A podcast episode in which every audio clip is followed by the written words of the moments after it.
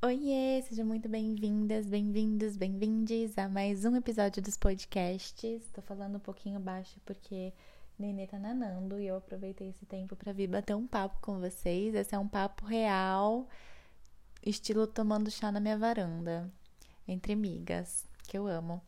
Eu vou contar para vocês a minha experiência com o intercâmbio, o primeiro intercâmbio que eu fiz ah, só mais uma coisa. É, eu tô gravando esse episódio num momento onde muitas pessoas saem para passear com seus doguinhos e os outros doguinhos da rua toda latem juntos. Então, provavelmente teremos doguinhos latindo de trilha sonora, tá, amores? Mas enfim.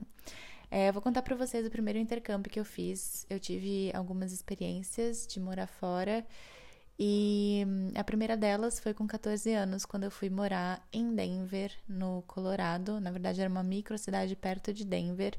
Para quem não sabe, o Colorado no mapa fica perto mais ou menos da divisa com o Canadá, então é muito lá para cima no mapa dos Estados Unidos e é muito é, interior, né? Pelo menos essa cidadezinha onde eu tava, não Denver em si, mas a cidade onde eu tava, que é perto de centros maiores, tipo Denver, mas ainda era uma cidade pequena. E estamos falando de 2008, então não tinha internet do jeito que tem hoje. É, tinha um pouco, né? Tinha tipo Orkut e tal, mas americano não usava Orkut, americano usava Facebook.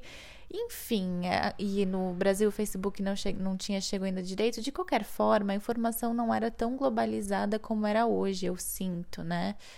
É, não sei como é que era nos outros países, assim, mas pra gente na época era assim.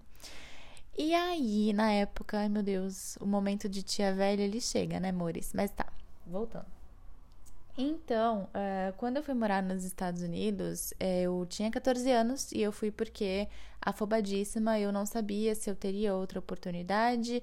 E hoje, com o olhar espiritual da coisa, de toda a nossa trajetória na Terra, inclusive eu quero fazer esse exercício com vocês mais pra frente, mas eu comecei a pensar, poxa, se eu não tivesse passado por essa oportunidade com os 14 anos, eu não teria o inglês que eu precisei ter para passar na seleção para trabalhar na Disney, por exemplo, que era um processo seletivo muito concorrido. Então eu não teria o inglês para ter ido para ir trabalhar na Disney. E aí eu comecei a ver a importância de eu ter ido para os Estados Unidos e eu sei que a minha experiência lá, essa primeira experiência foi tratamento de choque. E eu vou contar um pouquinho para vocês. Eu quero mais para frente desenvolver alguns trabalhos para a gente trabalhar a expressão também. E eu com certeza vou contar essa história porque para mim foi real tratamento de choque. E não precisa ser assim, mas para mim foi. É, até porque eu era criança, né? Sempre fui meio ET, né? Sempre questionei muitas coisas, sempre observei muitas coisas, mas não tinha consciência de hoje, obviamente mas eu sempre fui muito observadora. Enfim, quando eu fui para os Estados Unidos, eu não tinha coragem de falar, eu não queria ser vista. Hoje que eu faço de falar com pessoas, de atender em vídeo, de dar aula, de... nunca, nunca que eu pensei que eu ia fazer isso, porque eu era, para vocês terem noção, gente, uma vez a gente teve uma peça na escola e eu quis ser Maria, porque Maria ficava embaixo do manto, que era um edredom no caso. Então eu ia ficar escondida embaixo do edredom sem ter uma fala nem nada no fim, no fundo do palco, tava tudo certo para mim. Essa era eu. com 5, 6, 10, 14 anos, a vida inteira até eu ir para os Estados Unidos. E ali eu tive que me virar, porque eu tinha que, é, tinha que apresentar trabalho sozinha numa língua que eu não falava. E era tipo 5 minutos gaguejando, ninguém entendendo nada, me olhando com cara de estranha. Passei preconceito. É, por conta de ser latina, né? Porque eu tinha o cabelo. Por conta de ser, acho que tá errado falar, né? Não sei, mas por ser latina, é, porque eu tinha cabelo muito enrolado e até as pessoas me perguntavam se meu cabelo era natural, para vocês terem ideia. Então, rolou uns preconceitos, rolou, rolou alguns momentos assim, e principalmente essa, essa parte é a melhor parte. Mas eu vou pular para 2020 para que vocês entendam de onde que está surgindo tudo isso. No episódio passado eu contei um pouco sobre a transição capilar e a transição capilar foi um convite para eu entender a questão da autoimagem, né? Por que, que eu não aceito o meu cabelo? Por que, que eu acho bonito nos outros e em mim eu não acho? E eu comecei a questionar várias e várias várias coisas até que eu cheguei na questão do peso. E eu comecei a me questionar por que, que alguns traços do corpo não, não me incomodam em outra pessoa. Inclusive, eu acho lindo quando a pessoa se empodera desses traços, mas quando vem para mim, eu acho feio e eu não aceito. O que, que, o que, que esses traços contam para mim? Que, qual parte da minha história eles guardam que eu não tô querendo olhar? E eu lembrei que quando eu era adolescente, eu tinha neura por emagrecer, eu tinha uma amiga que era modelo, inclusive, e ela tinha muito problema com o corpo dela, apesar de ser extremamente magra, porque a indústria cobrava dela e não era saudável. A minha relação com o meu corpo de forma alguma era saudável. Eu tinha uma fita dessas de costura na primeira gaveta, eu me media direto, eu me pesava em farmácia direto. E não era por saúde, de forma alguma, era totalmente por estética, buscando aceitação. E aí eu fui indo mais fundo, assim, da onde que vinha isso, e eu cheguei na questão do intercâmbio. Quando eu fiz intercâmbio, eu ganhei uh, eh, 15 quilos em um ano. E realmente meu corpo mudou muito, óbvio. E eu, e eu comecei a, tá, mas da onde, por que que isso aconteceu? E eu cheguei na compulsão alimentar. Eu falo muito sobre compulsão alimentar no Nutrindo a Sua Criança Interior, que é um workshop disponível lá no site. E eu falo com propriedade, porque eu realmente passei pela compulsão em vários momentos da minha vida. E é uma coisa que eu constantemente observo porque é um padrão que tá ali e, e, é um refúgio, né? E eu fui entendendo que quando a gente entra na compulsão alimentar, a gente tá querendo criar uma capa protetora de alguma coisa, ou querendo se esconder, ou não querendo ser vista, não querendo se expor. É uma proteção, é uma capa protetora.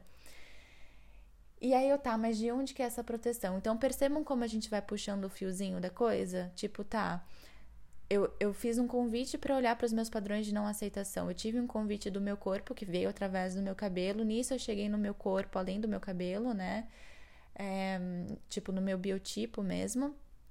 E aí eu cheguei no intercâmbio e daí, tá, ali eu ganhei muito peso. Mas por que eu ganhei muito peso? Ah, porque eu tava com muita compulsão alimentar. E, gente, compulsão alimentar é um transtorno real, tá? Para quem não sabe, isso é uma coisa que é legal a gente colocar na roda também para quem não passou por isso e para quem passou por isso saber que não é frescura e para quem não passou saber que é real quando você tipo tá uh, com alguém, alguma amiga ou alguém da sua família que passa por essa situação é legal a gente entender compulsão alimentar é, é, é, considerado, é considerado um transtorno, tanto que eu já fui medicada para isso quando eu estava passando no psiquiatra. Uh, eu passava em psiquiatra por questão de pânico, depressão e várias outras coisas que era minha mediunidade e eu não sabia, porque não tinha, a minha família não tinha questão de olhar para centro espírita e tal, eu não sabia o que, que acontecia e sempre foi tratado como um transtorno psiquiátrico, né? Até que eu sozinha fui procurar ajuda em outro lugar e cheguei na mediunidade. Mas, enfim, o psiquiatra, como eu estava tratando outras coisas, eu coloquei a compulsão alimentar, que realmente sempre me incomodou. E para mim, os episódios de compulsão alimentar sempre foram. É um negócio assim, gente, é destruição. Porque é comer, comer, comer. E eu conheço outras pessoas que têm exatamente a mesma forma de, de padrão da compulsão do que eu, mas pode ser diferente para outras pessoas. Então é legal a gente falar sobre isso para que o conteúdo circule. A internet está aí para isso, para que a humanidade troque informação e a gente se veja na dor do outro e entenda que a gente não está sozinho, que o outro sente que a gente sente e também que a gente desperte o olhar para as dores que não doem no nosso calo, mas que doem no outro e entenda que a gente pode ajudar de alguma forma. E para a gente ser mais compreensivo, né? Empatia é uma habilidade nata, mas a gente tem que despertar isso cada vez mais na gente, né? Então, para mim, a compulsão alimentar sempre foi comer muito, mas assim, tipo, comprar aquelas family size, sabe? Aquele negócio que é para durar três meses e você comer numa sentada até quase passar mal. Algumas pessoas têm o padrão de comer, comer, comer depois enfiar o dedo na garganta, que desenvolve a bulimia e tal.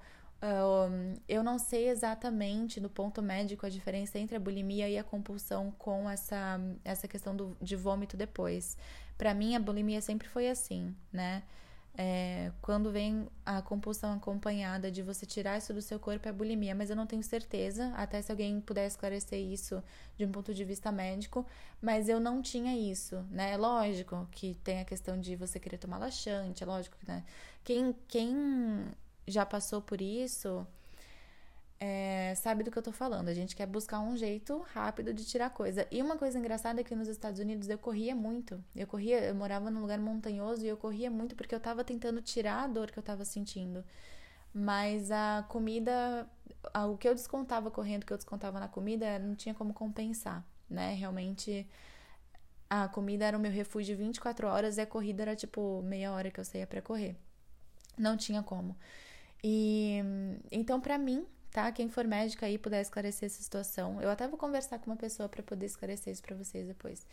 Mas para mim as compulsões sempre foram episódios isolados ou em fases, tipo assim, três meses mais difíceis, ou seis meses, ou um ano que foi mais difícil, por exemplo, esse do intercâmbio. Mas em fases isoladas, assim. É, depois, isso foi a primeira vez que, eu, que, olhando, né? Depois eu comecei, ah, ali foi a primeira vez que eu comecei a ver alguma dificuldade emocional, psicossomática que tava, que o meu corpo estava me mostrando. Depois virou, depois veio pânico, veio depressão, né? Depois veio muitas outras coisas, porque o meu corpo estava me chamando atenção e eu não estava entendendo o que, que ele estava falando. É, e o pânico e a depressão vieram acompanhados da questão da mediunidade também, que é importante a gente falar isso e eu tô preparando conteúdo porque eu sei que tem muita gente precisando falar sobre isso, tá? Se você tá precisando falar sobre isso, busque um centro espírita que vão poder te ajudar. Eu não me desenvolvi no centro espírita, mas eles ajudam muito a nossa caminhada por porque eles explicam o que está acontecendo com você e te ajudam, te amparam. Então eu só não parei no centro porque não fez sentido para mim nenhum na época eu não encontrei nenhum que eu quisesse ficar ali para desenvolver. Mas eu, eu acho que é uma boa ideia, tá? Então, enfim, só parênteses aí. Mas, enfim, depois disso, é, que eu olhei para essas questões do intercâmbio, eu comecei a ver, tá, por que, que eu tô criando uma capa de proteção? Da onde, do que, que eu tô querendo me proteger? Do que, que eu tô querendo me proteger se eu me coloco exposta? Porque eu tava querendo me esconder, assim como eu queria ficar no fundo do palco com a cabeça coberta na peça de teatro da escola, não é mesmo? Então eu tava querendo me esconder de alguma coisa. E aí eu fui cavucando, cavucando. Do que? Abandono e rejeição. Se vocês observarem bem, tem algumas coisinhas que andam de mãos dadas, né? Eu trabalho com pessoas e umas coisas que eu comecei a perceber que andam de mãos dadas em alguns perfis são autocobrança, perfeccionismo, medo de abandono, medo de rejeição, timidez. Isso geralmente anda de mão dada. Por quê? Se eu não quero ser rejeitado, se eu tenho medo da rejeição, eu preciso ser perfeito para que eu seja aceito. Então vem a autocobrança, vem o perfeccionismo, vem você achar que não é suficiente ou que não é merecedor. É, então façam esse jogo de puxar o fiozinho igual eu tô fazendo aqui com a situação de vocês. Tal padrão me incomoda. O que, que tem por trás disso? Por exemplo, tá, a compulsão alimentar. O que, que tem por trás disso? Ah, eu tô com medo de me expor, tô com medo de me colocar vulnerável. Por quê? Ah, porque eu tenho medo de abandono. E observe o que pode vir com isso. Para mim, isso é muito claro. Para mim, hoje, depois de trabalhar com várias e várias pessoas que ainda vieram com as mes os mesmos padrões acompanhados de mãozinha dada, né? Para mim é muito claro. Uh, como no meu caso, o medo de abandono, o medo de rejeição veio com um perfeccionismo muito forte. Eu preciso, eu preciso é, agradar todo mundo e eu preciso que todo mundo me aceite, porque na verdade eu não estava me aceitando. Então, tudo que a gente bota para fora é espelho. Então, se eu preciso da aceitação dos meus pais, o que que tá acontecendo? Eu não tô me aceitando e aí eu preciso me libertar dos meus próprios eu preciso me libertar das minhas próprias prisões, né? Se eu tô colocando no outro, eu preciso da aceitação do outro, é porque eu não me aceito e, por eu, e eu não me aceito porque provavelmente eu tô me podando em algum lugar. Então, por exemplo, eu tô num trabalho que não é aquilo que eu quero fazer da minha vida. E aí eu tô buscando a aceitação do meu chefe, ou eu vou buscar aceitação em casa, ou eu vou buscar que os meus pais, né, batam nas minhas costas, falem, ei, filha, é isso que você é, tal profissão, nossa, que legal, é isso que a gente sempre quis de você, que orgulho. Vai resolver? Não vai, porque na verdade você está buscando uma aprovação fora, sendo que o seu interior, a sua criança está triste, você não está se sentindo livre, você está sempre buscando alguma coisa diferente, e pode ser na comida, no álcool, nas compras, né? Então, observem essas questões. Uma coisa muito engraçada que aconteceu comigo, e tudo isso por causa do, do cabelo, tá, amores? Eu acho muito engraçado isso, como a gente, vi, a gente vive a espiritualidade, isso é muito real, a gente vive a espiritualidade e, e, a gente começa a perceber como o universo, os nossos guias, o nosso eu superior vai jogando as, as peças na nossa frente, né? Eu falei assim: ah, vou fazer, meu cabelo tá crescendo enrolado, vamos lá. De repente, plá, os traumas mais treta vieram por causa, por causa disso, assim, com isso, né? Com o convite com esse convite que, na verdade, com essa oportunidade que eu me dei de olhar para o meu corpo. E o nosso corpo, ele guarda tanta coisa, ele fala tanto com a gente. E aí, enfim, eu tava assim, eu juro para vocês, gente, eu acordei um dia e eu tava, é como se eu estivesse me vendo, como se eu tivesse projetado para o futuro e eu tava vendo o meu livro do ano, sabe? Aquele yearbook que vocês veem em que a gente vê em em filme adolescente, que tem livro do ano, que as pessoas assinam livro do ano e tal. Então eu, eu achei o meu livro do ano na casa da minha mãe, mas eu já de manhã, eu tinha como se eu tivesse projetado e eu me vi com o livro do ano. Eu falei, nossa, que vontade de ver meu livro do ano. Ó que, ó que doido, olha como as coisas vêm pra gente. E aí eu falei, ah, mãe, cadê meu livro do ano tal? Fui pegar o meu livro do ano. E aí eu comecei a ler o que as pessoas tinham escrito. E eu achei muito engraçado que uma das pessoas que eram as mais próximas minhas, teve uma que escreveu assim, é, que foi mais próximas no sentido de passar mais tempo junto, na verdade, porque era muito amiga da pessoa com quem eu tava morando. E ela escreveu assim: Ah, eu não tive a chance de te conhecer muito bem, mas você parece legal e eu espero que você tenha aproveitado sua viagem. Aí a outra, que também eu cheguei a passar uma semana na casa dessa pessoa por ser muito amiga da pessoa com quem eu morava. Então, né, situações. A gente, a gente acabou passando muito tempo junto e ela escreveu assim: é, Eu espero, eu, eu desejo, né, que você se, se abra mais para a vida. Olha que louco, gente, isso em 2008. Eu desejo que você se abra mais para a vida porque eu senti que você não se abriu muito nessa experiência. E eu gostaria que você tivesse se colocado mais aberta para as experiências da vida, porque você só vive uma vida. Imagina eu, com vinte e tantos anos, lendo isso, assim, ô oh, coitada da minha eu de 14 anos. Mas não é coitada da minha eu de 14 anos, porque a minha eu de 14 anos topou fazer uma parada de sair totalmente da zona de conforto. Vocês imaginem uma criança que não fala nem presente na chamada e se esconde embaixo do pano na peça de teatro e lá fazer um intercâmbio num lugar que nem fala língua, que não sabia pedir um hambúrguer quando chegou lá. Então eu falei assim, gente, também não dá pra gente ficar se, se vitimizando e achando que a gente tomou porrada a vida inteira se a gente se colocou nessas situações, porque naquela época a gente achava que era isso que ia fazer a gente crescer. Hoje eu sei que eu não preciso crescer na porrada e eu não preciso crescer no, no tratamento de choque, igual foi esse intercâmbio que eu falei pra vocês. Hoje eu cresço de um jeito muito mais amoroso e é o que eu tô fazendo agora. Não precisa doer, que foi o que eu falei para vocês, acho que há uns dois episódios, né? Tá, tá, sendo, tá sendo contínuo. Não sei se vocês perceberam, mas o episódio anterior ao, ao da transição capilar estava falando sobre a questão da gente evoluir através da dor ou não. Então, quem quiser refletir sobre isso, volta lá. Acho que é 26. Se esse é o 28, aquele lá é o 26, mas eu não sei se eu tô na contagem certa. Mas enfim. É, eu olhei pro meu eu de 14 anos e eu tô falando isso porque a gente, quando fala criança interior, é, é muito mais do que a nossa criança, a imagem criança mesmo, tá? Então, observem as crianças de vocês. E eu olhei e falei assim, gente, como é que eu posso me cobrar aos cachorros? Como é que eu posso me cobrar de ter me aberto mais do que eu tava me abrindo ali. Eu tava me expondo de um jeito, só que é claro que as pessoas de fora não sabiam disso, porque as pessoas de fora não sabiam como é que é você estar tá num país que as pessoas não falam a sua língua, é, que, você, que as pessoas acham que você é burro porque você não sabe se expressar porque você não fala a língua, e não sabem o seu, o seu background, assim, de você de repente ser tímido, tem dificuldade de se expressar. Esses dias a gente teve uma, uma aula num grupo pequeno com uma menina que nunca tinha dado aula. E eu fui no final da aula e ela falou: Ah, tá sendo um, é, é um desafio para mim eu falar na frente das pessoas, mesmo que seja por Zoom e tal. E aí, no final da aula, quando terminou, eu fui, eu fui cumprimentar ela. Falei, meu, parabéns, porque eu tenho certeza que foi uma vitória muito grande você falar para cinco pessoas, que sejam cinco amigos, nove amigos, que você conheça, que você já sabe que não vão te julgar. Então, parece que é mais seguro, mas pra gente é um mega desafio é um mega desafio. Então, aquela pessoa que escreveu aquilo no meu livro do ano, obviamente também sendo extremamente amorosa e querendo me incentivar a me abrir mais para a vida mesmo, mas ela não sabia do meu background.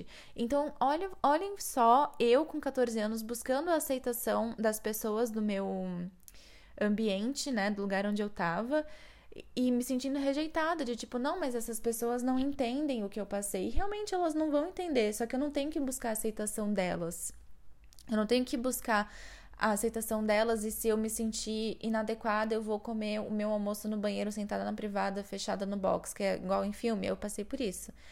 Mas assim, eu ali tava me abrindo pra caramba. Eu não preciso buscar validação fora, porque isso não vai vir.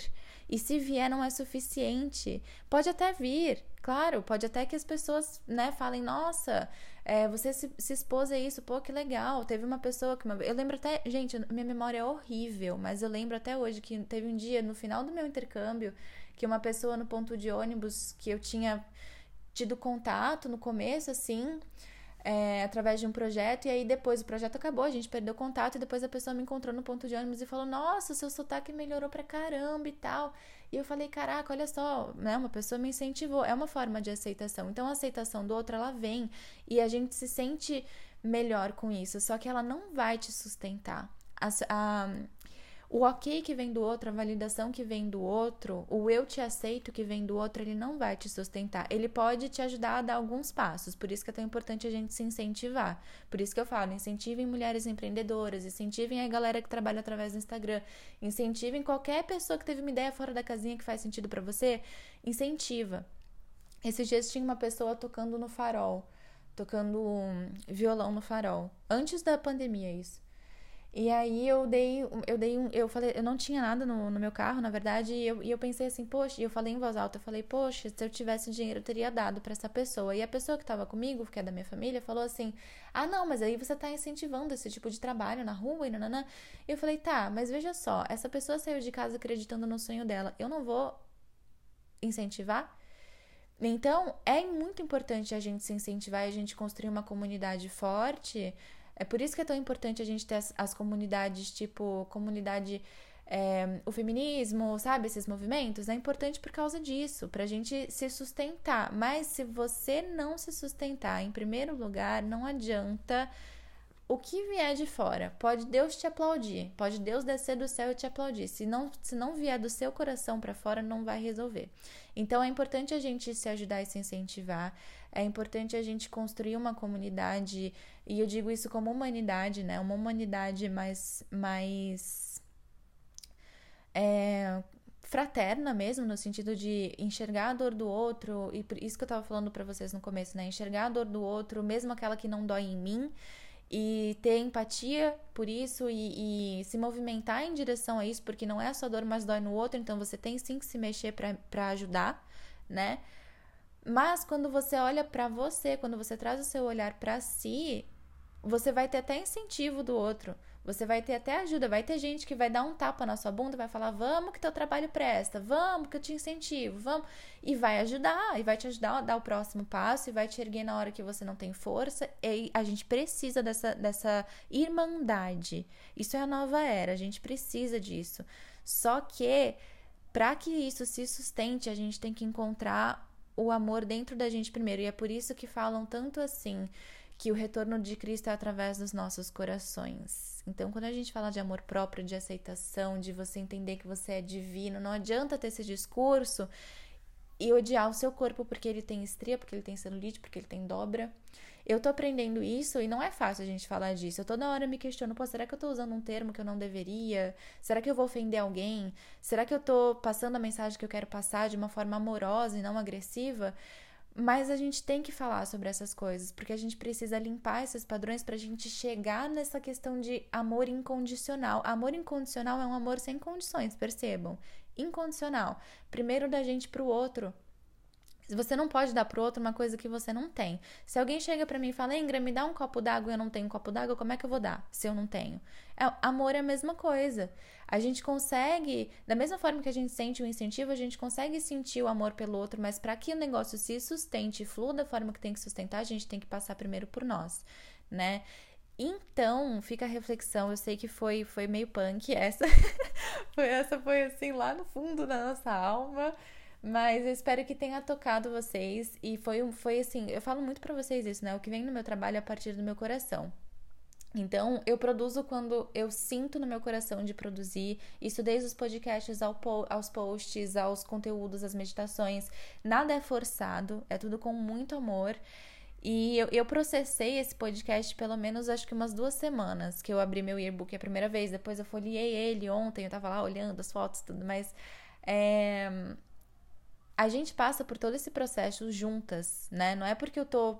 Não é porque eu atendo as pessoas que eu não tenho os meus processos particulares também. Então, tudo que chega para vocês é com muito amor e eu espero que vocês recebam essa energia de acolhimento, porque, claro, eu tive que fazer isso primeiro comigo, para hoje estar tá aqui falando disso, porque era uma ferida que doía muito. E a partir disso, a gente vai despertando a coragem, que é o agir com o coração, que alguém que tá me ouvindo agora pode ter de falar sobre um relacionamento abusivo que dói, mas ela falar vai ajudar outras 30, outras 50 que passaram por isso e não tiveram coragem de olhar. Então, vamos olhar para essas feridas sem medo, vamos olhar com amor e acolhimento, porque se a gente tem esse amor, a gente passa por qualquer perrengue, treta, caos, confusão, porque a gente tá blindado de amor. É igual resgate, quando a gente vai fazer resgate de fractal. Eu sempre conto essa história também, quando a gente vai fazer resgate de fractal, a gente faz com amor. Na treta que for. Por quê? Porque é a única coisa que vai resolver e curar. Então, é, irmandade, construir uma humanidade realmente que se ama, que ama uns aos outros, e óbvio que isso parte primeiro da gente, senão você não tem como dar algo que você não tem em si. Né? E isso é incondicional, não é, ah, eu me amo, mas eu me amo menos porque eu tenho celulite. Não. E se a gente sentir um chamado, um convite mesmo para olhar para essas questões, não é porque elas são cicatrizes, feridas que precisa doer olhar para elas. E se doer tá tudo bem também, a gente tá aqui para sentir, se doer dói, se surta surta, tá tudo certo. O importante é a transformação, é o transcender, né? Então, fica aqui meu incentivo para vocês também olharem para essas coisas, porque eu tenho certeza que isso vai servir de impulso para transformações maravilhosas. E mais um convite que eu quero deixar, como a gente está falando aqui, né? O verdadeiro portal da nossa conexão com o nosso eu divino, com a energia crística, com tudo que tem além da Terra, inclusive, é o nosso coração a gente costuma achar que é a glândula pineal, né? Que é sim uma das grandes responsáveis pela nossa comunicação com o extrafísico, mas o coração é o verdadeiro portal. E o verdadeiro portal para nós mesmos, para as coisas que estão ali para a gente, sabe as chavinhas que nós temos que ir lá entrar naquela, naquele portal e descobrir aquela chave, virar aquela chave, é o nosso coração. Ele guarda todas essas chaves que a gente tem para virar. Então, se você sente um chamado para olhar para essas questões, seja o que for, seja emprego, relacionamento, é, vocação profissional, relação com seu corpo, expressão, medo de abandono, medo de não ser aceito, medo de rejeição, medo de receber crítica. É, não consegue se colocar vulnerável, não consegue se entregar no relacionamento, ou sempre atrai o mesmo padrão, porque alguma coisa dentro de você tá atraindo aquilo, né? Vamos olhar para isso?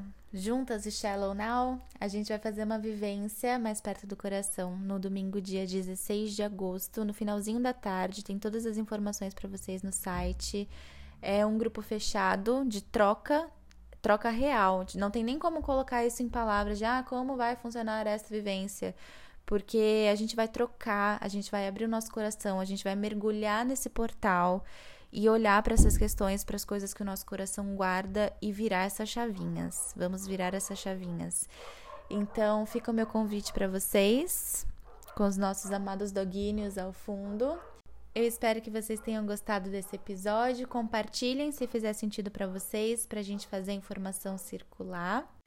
Gratidão pela companhia e até a próxima.